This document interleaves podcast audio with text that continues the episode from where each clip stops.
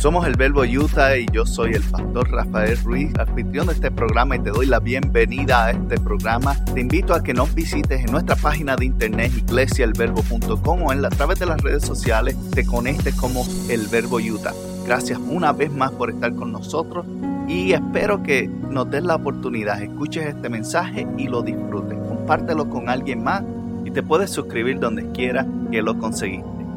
Y en las semanas anteriores eh, comenzamos hace dos semanas a hablar sobre diferentes simbolismos o instrumentos de esperanza que a través de la historia de la Biblia Dios permite que se utilice para representar algo de su divinidad, algo de quién es Él, algo de lo que tiene planificado para nosotros. Hablamos del Cordero y el León, hablamos también sobre el arca del pacto y algunos de los um, utensilios que utilizaron en el en la sinagoga, en el templo o en la carpa de adoración en el lugar santísimo.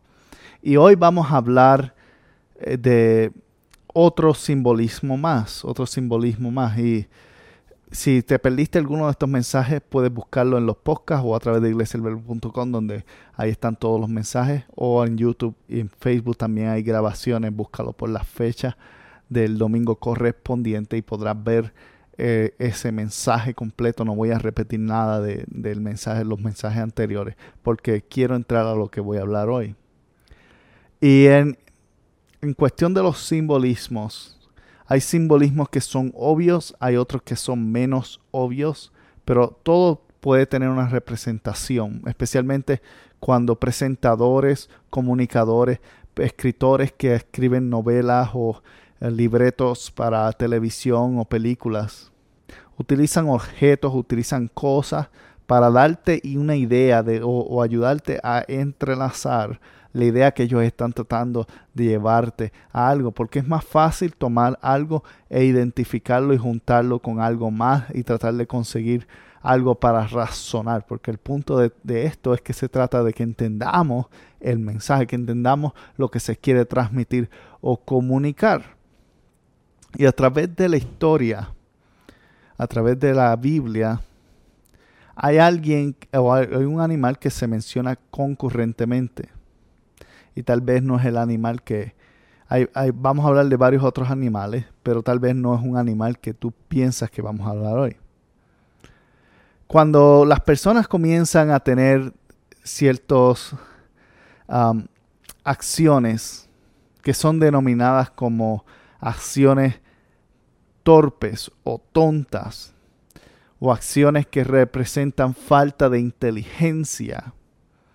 Una frase común que puedes escuchar, especialmente en la cultura latina, independientemente de dónde esté, hay una frase similar. Oye, no seas tan burro. ¿Te han dicho eso?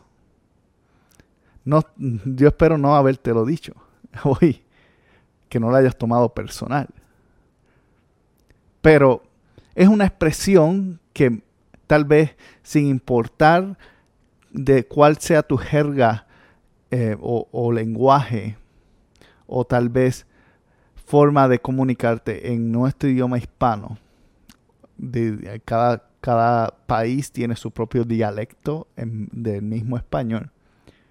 Como quiera, esta frase es una frase que se entiende universalmente entre los que hablantes o los que hablan español o personas de habla hispana. No seas burro o deja de ser tan burro. ¿Y qué es lo que pensamos en ese momento? Tú eres un tonto, tú eres un torpe, tú eres un bruto, tú no sirves, no tienes inteligencia.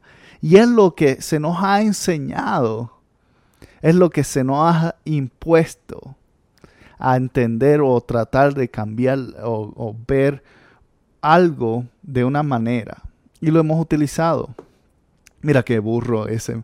en Puerto Rico también utilizan qué animal. representando lo mismo. Cuando están eh, refiriéndose a eso, están refiriéndose a alguien que hizo algo que no hace sentido o que fue estúpido o tonto o torpe. Y cuando hablamos de el animal del burro, vamos a descubrir hoy que tal vez hemos tenido una concepción errónea del burro.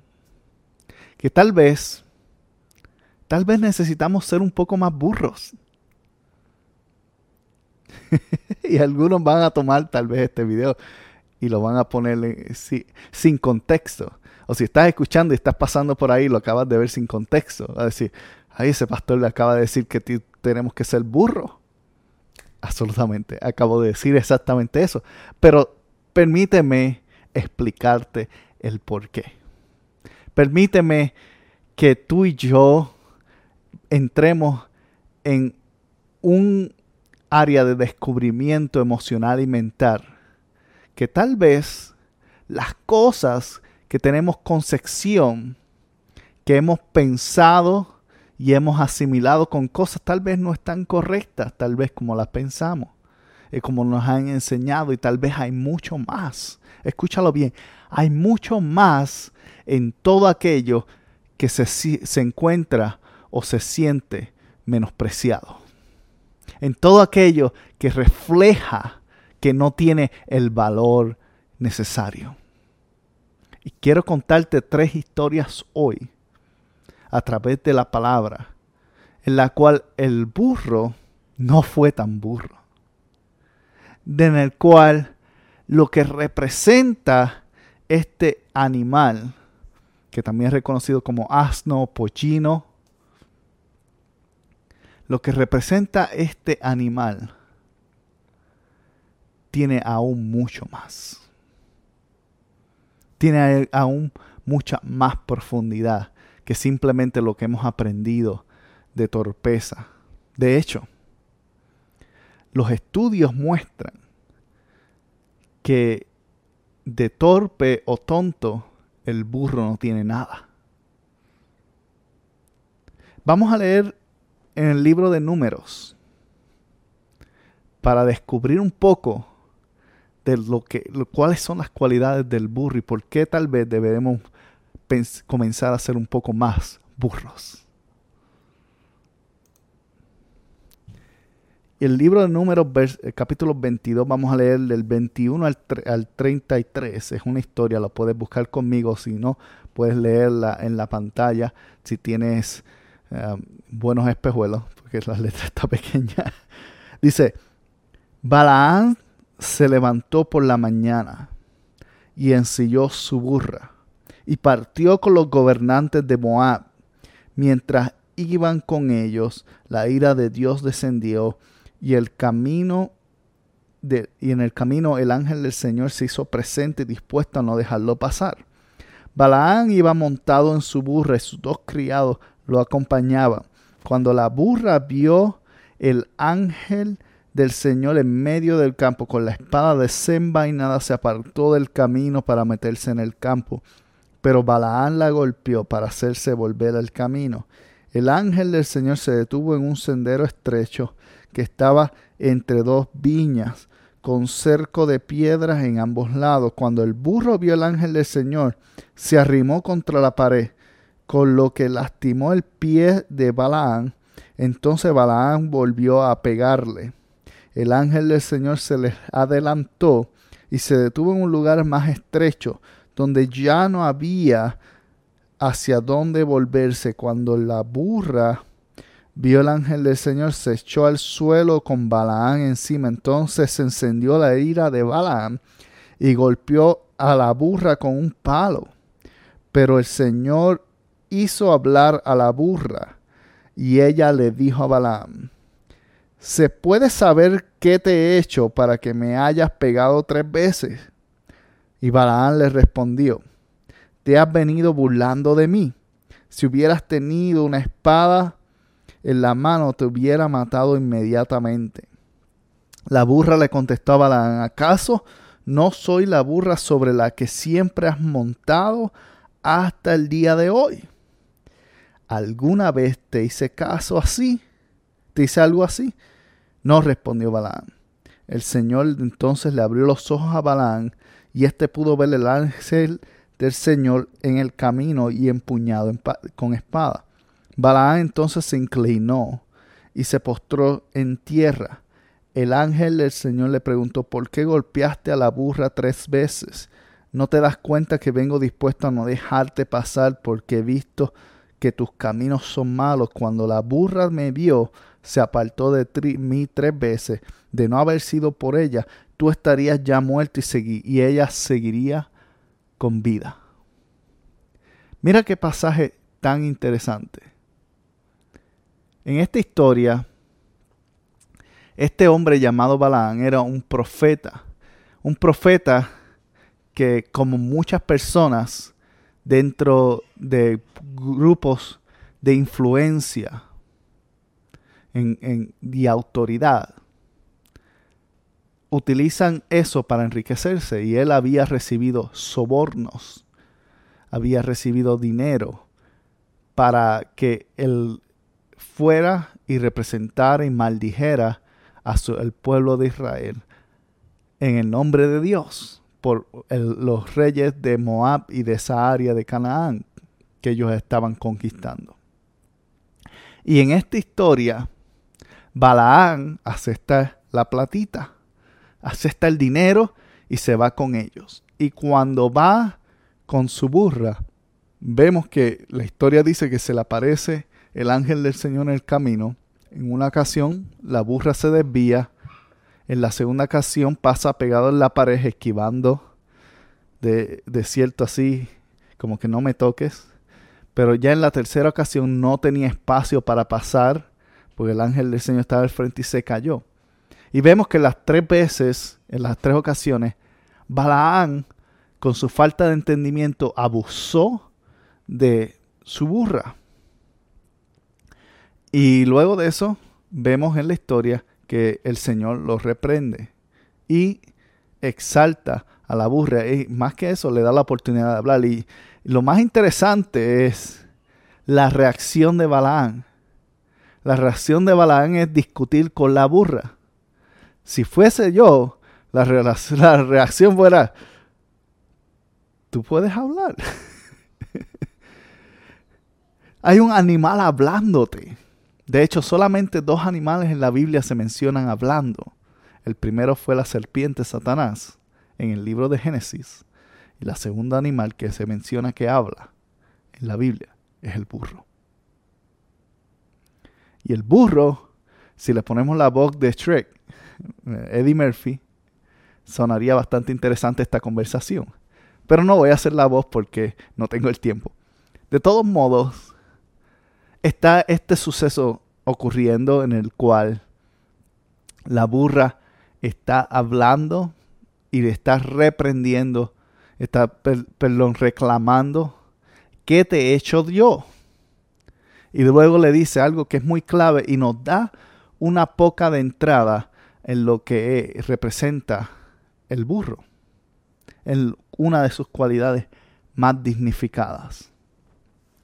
Y le dice, ¿qué te he hecho yo para que me hayas golpeado tres veces? ¿Acaso no he estado yo contigo todo este tiempo y nunca te he hecho algo así? No sabemos cuánto todo este tiempo es, pero sabemos que es un tiempo extendido. Porque la respuesta de él fue no. En otras palabras, había mucho historial, había mucho tiempo que había pasado y nunca había sucedido algo como esto. Una de las razones es porque los burros tienen una de las más altas calidades de lealtad. Mucho más que un perro. Y muchos dicen, ah, el perro es el amigo del hombre. El burro tiene una capacidad de lealtad mucho más alta. Porque no solamente es leal una vez que te ha tenido confianza para estar contigo y hacer lo que tú le pides, continúa siendo leal aun cuando tú abusas de ella. Aun cuando tú la cargas, aun cuando tú la utilizas para cosas que no ha sido designada, para trabajo en el campo pesado, para cargar por millas y millas en medio del desierto, con poca agua. El burro se queja poco. pero continúa siendo fiel. Continúa siendo un animal devoto. Que cuando él ha entrado en relación con su amo, su devoción es 100% a su amo. Y vemos aquí que ese es el caso. El, la burra pudo haber visto el ángel del Señor y, y haber dicho, esta es mi oportunidad de ser libre de este malnacido, este burro. y haberlo tirado así, hey, es tuyo. ¿Sabes qué es lo que dice el Señor? Le dice que la burra hubiera salido sin ningún daño. No hubiera muerto. Sin embargo, su devoción a su amo, que no, número uno, no era una buena persona. Pero él se había dedicado a, tener devoción, a servirle. ¿Y qué hace? Le salva la vida. No una, en tres ocasiones. Y lo que sucede es que a veces tenemos personas o nosotros mismos son, podemos estar en este punto en el cual tenemos que actuar como la burra o el burro. Tener devoción, en otras palabras, no te rindas en tratar de preparar el camino de salvación para otros. Hay veces que pensamos y decimos es que ya no tiene caso. O decimos es que se lo merece. Y tal vez es cierto, tal vez sí se lo merece. Pero tú y yo tenemos que tener una devoción a algo más grande, a alguien más poderoso tenemos que tener devoción hacia aquel que nos ha llamado a ser nuestro amo. Y con esa devoción el burro escapó, luego pasó pegado, hizo todo lo posible por proteger a la persona que le llamaba su amigo o amiga aun cuando no era correspondido. Y el burro tenía esa devoción. El burro estaba preparado. No solamente eso, el burro tiene una capacidad de ser fiel en cualquier situación, de ser devoto en cualquier momento, pero más que nada, tiene discernimiento especialmente en el peligro. De hecho, se dice que el burro tiene una de las mejores visiones para un animal, la claridad en la que ve las cosas aún la oscuridad.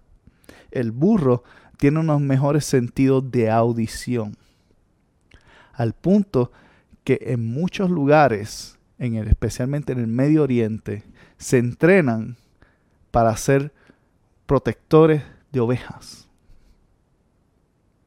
no, hay, no ven perros tanto, ahí sí hay pastores de ovejas perros, pero los burros son más eficientes en eso.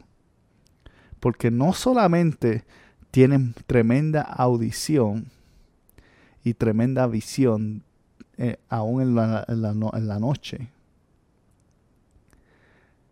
tienen la capacidad de pelear y defenderse. Tienen la capacidad de proteger aquello a lo que se le ha encargado. Y tú dirás, eso no suena como un torpe o un estúpido. Aunque en nuestra sociedad se le dice estúpido a aquel que sacrifica su vida por otro. Se le dice tonto a aquel que una y otra vez está haciendo el bien por ti. Porque es algo tonto y estúpido tener un espíritu dadivoso, tener un espíritu de devoción, tener un espíritu de humildad. Para el mundo, eso para la sociedad, donde todo el mundo está buscando lo suyo, parece tonto y estúpido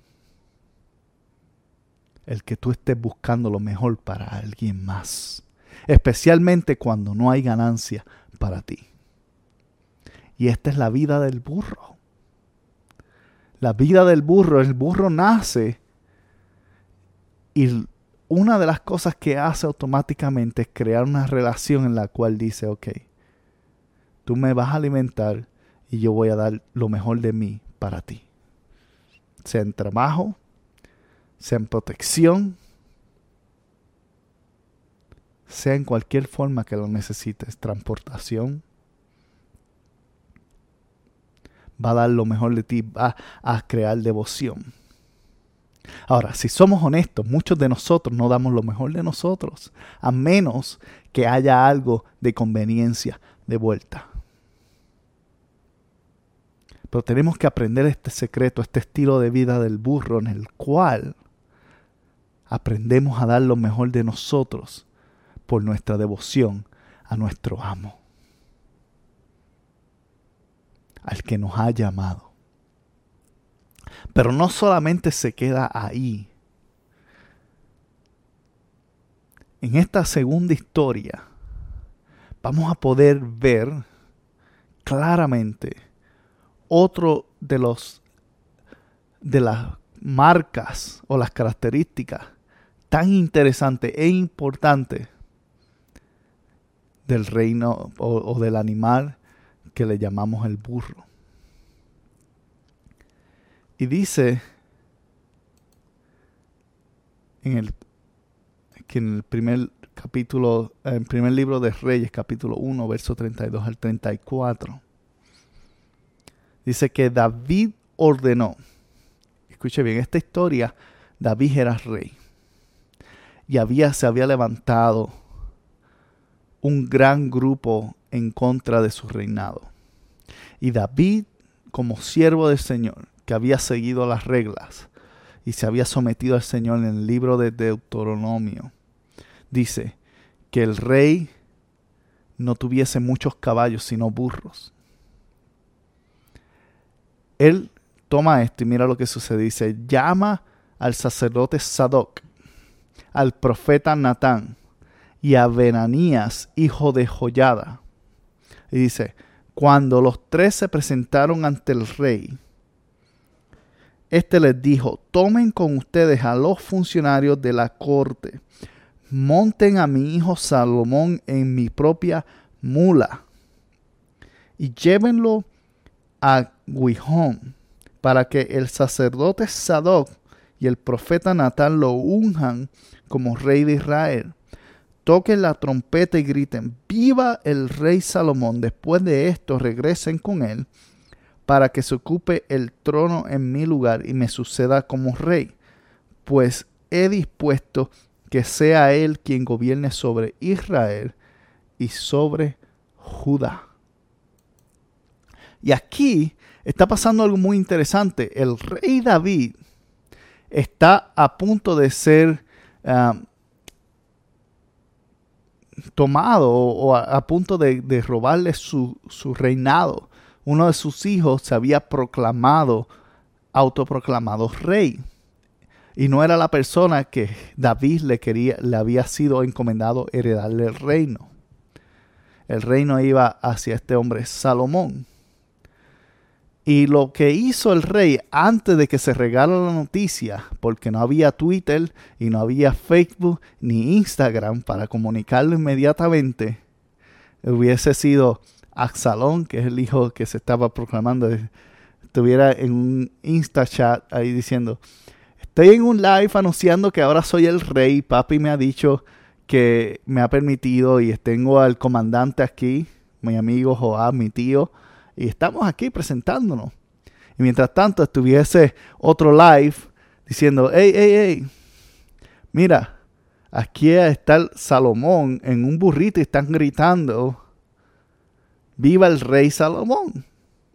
Y ahí hubiese un montón de cámaras grabando eso porque sería un espectáculo, especialmente cuando ven la cabalgadura real, que era qué? Una mula, en otras palabras, un burro, un asno y estaba ahí montado y el, Salomón iba con sus vestiduras real de camino al lugar donde iba a ser coronado. Y obviamente los live estuviesen llenos, los comentarios, yes, yes, yes, corazoncitos y todo eso. Y cuando llegara ahí a Salón, estuviera comentando con la carita molesta y tratando de debatir. Entonces, hubiese sido una, historia muy diferente hoy día, pero en aquel momento no existía nada de eso. En aquel momento se enteraron porque estaban dando gritos y alguien fue a llevarle el chisme a su, al grupo de Asalón. Y al ver todo el pueblo que el Salomón estaba montado en ese burro, en esa mula que era conocida como una cabalgadura real en aquel momento, todos aceptaron a Salomón como rey de Israel y de Judá en ese día. Por simplemente, escúchalo bien, verlo montado en la mula. ¿Y por qué? Primero vamos a, pensar por qué una mula si vemos películas y vemos historias y el rey siempre anda en un caballo blanco o en algo, un caballo bien poderoso, con mucha armadura. Y no tengo nada en contra de los caballos. Pero la diferencia es que los caballos representaban, número uno, almas de guerra. Número dos, representaban eh, alguien que se avanzaba o, avance o, o básicamente conquista. Representaba poder autoritario. El asno o la mula, por el contrario, representaba trabajo, representaba humildad, representaba servicio. Y cuando el rey estaba montado en la mula, lo que estaba diciendo es que mi posición de rey es para servir al pueblo, no para que el pueblo me sirva a mí. Yo creo que deberíamos montar a muchos políticos modernos en mulas hoy día a ver si aprenden algo. Porque la posición, y Jesús lo dijo muy bien, la posición más alta es la posición del que sirve a los demás. Y cuando la mula fue escogida para esto, fue escogida para representar quién iba a ser el próximo servidor del pueblo. No al revés. Eventualmente, cuando Salomón creció en riquezas, reemplazó eh, la mula por un ejército de caballos representando su estado emocional, mental, en el cual cambió la sabiduría de Dios que se le había sido otorgada para servir al pueblo, que en un momento la utilizó, y su corazón se alejó de Dios. Y amó más el poder, amó más las riquezas, amó más la autoridad y empezó a servirse a sí mismo. Y luego su casa fue dividida y los reinos se esparcieron. Judá y Israel se dividieron en dos, después que David había trabajado tanto en unificarlos. Por un simple hecho, que un rey se le olvidó estar en su mula.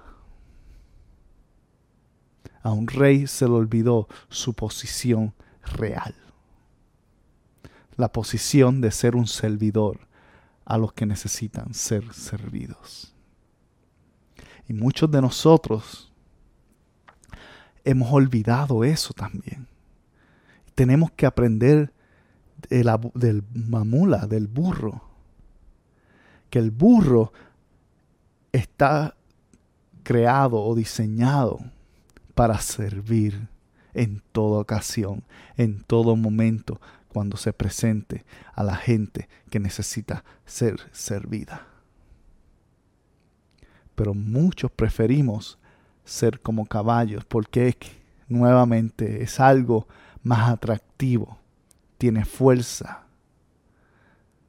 tiene autoridad para conquistar, tiene, lo mira y dice, wow, eso representa el burro. Tal vez tú lo miras y dices, ay, pobrecito.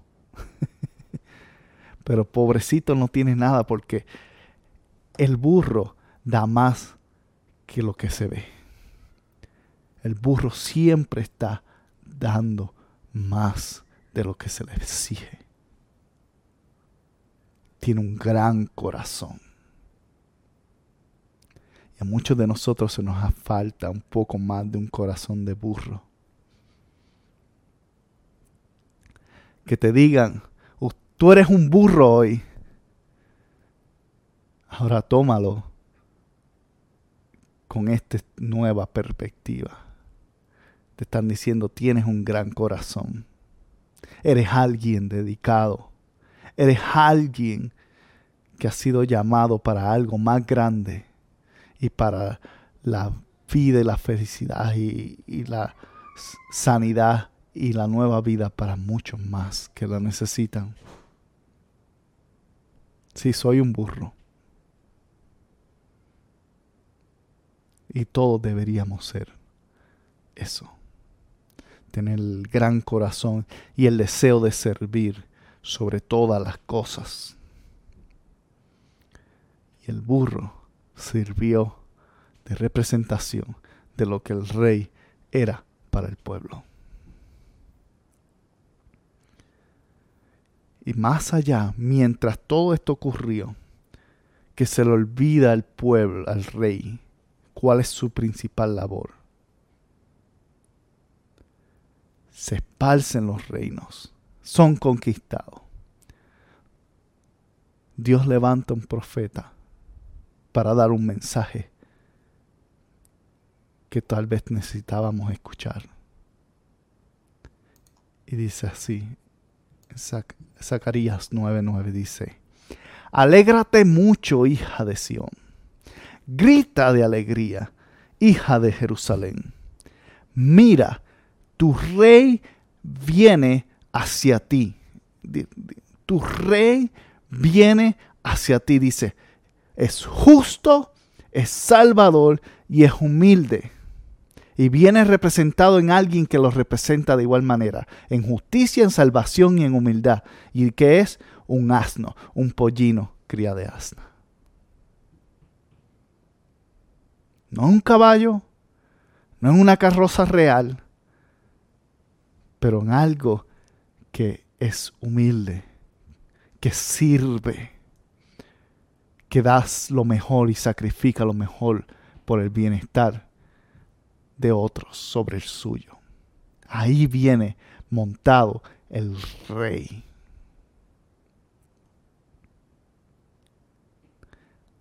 Ahí viene montado el rey que ha sido llamado. ¿Y qué, qué quiero decirte? Que cuando tú y yo tomamos una actitud de mula, estamos atentos al peligro. Protegemos, aún cuando no lo sepan. Tenemos devoción y dedicación. Sacrificamos y servimos sin esperar nada a cambio y damos y otorgamos confianza. Mientras más crece la relación, aún cuando no es recíproca. Suena difícil. Pero ¿qué demuestra eso? Demuestra que tú eres digno de cargar con el rey. Y sucede que el rey por fin llega. no de la manera esperada. Pero en el libro de Lucas, y la tercera historia que vamos a hablar hoy, capítulo 19, versos 35 y 40 dice, se lo llevaron a Jesús, hablando de un burro. Y dice, luego pusieron sus mantos encima del burrito y ayudaron a Jesús a montarse. A medida que avanzaba, la gente tendía sus mantos sobre el camino. Al acercarse él a la bajada del monte de los olivos, todos los discípulos se entusiasmaron y comenzaron a alabar a Dios por tantos milagros que habían visto y gritaban, bendito el Rey que viene en el nombre del Señor, paz en el cielo y gloria en las alturas.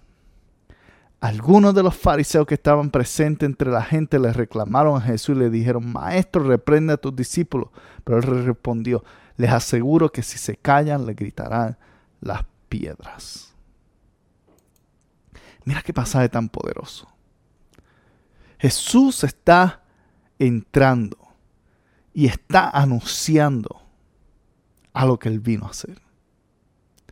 Está representando que Él es el servidor del pueblo. Tal y como lo había dicho en otras ocasiones, yo no vine para ser servido, sino para servir. Aquí estaba dando una experiencia visual al que estaba escuchando. ¿Y qué sucede? Cuando tú sirves al pueblo de corazón, la gente lo reconoce. Y dice que se emocionaron. Y veían palmeras y ponían las mantos de frente y gritaban en, en otras en otras eh, historias de los otros evangelios dice en la palabra Osana, que representa bendito el que viene en el nombre del Señor. Y están ahí gritando y haciendo buchido, como si el rey había regresado porque había regresado. Y muchos de ellos esperaban la restauración desde la pérdida y la rotura del tiempo en el cual Salomón desvió el camino y el resto de sus hijos y descendientes siguieron sus pasos. Hasta el día que iba a retornar alguien a recuperar y a restaurar la casa de David. En otras palabras, el reinado de Israel. El rey había regresado. Y todos esperaban el retorno de ese rey. Y ese día lo estaban viendo pero no entendían lo que estaba pasando y lo que iba a venir luego de eso. Entonces yo me imagino que ese día estaban celebrando y estaban gritando. Estaban diciendo, wow, esto es, ya es el momento. Pero como Jesús no vino a servirse, vino a servirte. No dejó que eso se le subiera a la cabeza, sino cabalgó en ese pollino en ese burrito y entró al lugar donde iba a encontrar la misma actitud de justicia, de humildad y de salvación. Y la otorgó a cada uno de nosotros. Entonces, ¿qué aprendemos de estas tres historias? ¿Qué aprendemos del burro? Que el burro representa dedicación. El burro representa sacrificio. El burro representa servicio. El burro representa cuidado. El burro representa protección. El burro representa salvación y justicia. Todo eso, a través de los años te han estado diciendo que eres un tonto, un estúpido, un idiota,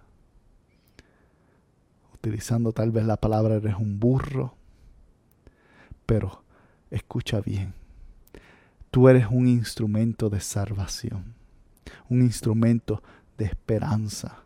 Y cuando te llamen así, realmente te están diciendo todo lo contrario, te están diciendo que tú eres alguien que tienes la capacidad de sacrificar, que has sido llamado a ser devoto y fiel, que has sido llamado a traer y levantar y cargar justicia hacia una humanidad que necesita ser limpiada y sanada y salvada. sobre todo, que cargas, que llevas contigo, en otras palabras, el rey de reyes. Porque eligió, Él te eligió a ti para que cargues consigo, que andes con Él, que compartas y vengas a hacer y hagamos lo que venimos a hacer con Él, servir a los demás, servir a los que nos han sido llamados. Porque al final de todo, el mundo, la sociedad, la cultura tiende a de menospreciarte, tiende a tomar de menos aquellos que andan buscando el bienestar de los demás. Pero no importa, porque hay uno que reconoce y donde te tienen atado te va a desatar y va a cargarte y va a entrar contigo al lugar donde todo se va a alinear para crear una nueva vida para alguien. Y ese es el reto que te hago hoy.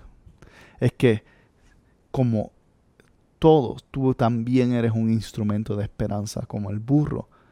Tú tienes la capacidad de hacer y de ser mucho más de lo que el mundo dice que eres o que puedes hacer porque Dios te ha diseñado como algo más grande. Pero no como algo grande en cuestión de la fortaleza del caballo, sino como algo grande en el sentido del burro, que da lo mejor de sí en todo momento, en toda circunstancia, sin esperar nada a cambio, porque de lo menospreciado, Dios te escogió para avergonzar a los que se queden grandes. Dios te bendiga. Nos veremos la próxima semana con el próximo simbolismo, el próximo instrumento de esperanza. Porque hoy eres tú. Y Dios te ha dado todos estos ejemplos para prepararte para lo que viene de parte de Él. Si te gustó este programa o quieres saber más sobre la iglesia El Verbo en Ogden, Utah, te invitamos a que visites nuestra página iglesiaelverbo.com o puedes comunicarte con nosotros a través de mi correo electrónico pastor@iglesiaelverbo.com. Gracias por haber sido parte y si no te has suscrito, recuerda suscribirte y dejarnos también un buen comentario. Puedes suscribirte en iTunes, en Google Play o donde quiera que conseguiste este programa o podcast. Muchas bendiciones para todos y nos veremos la próxima semana.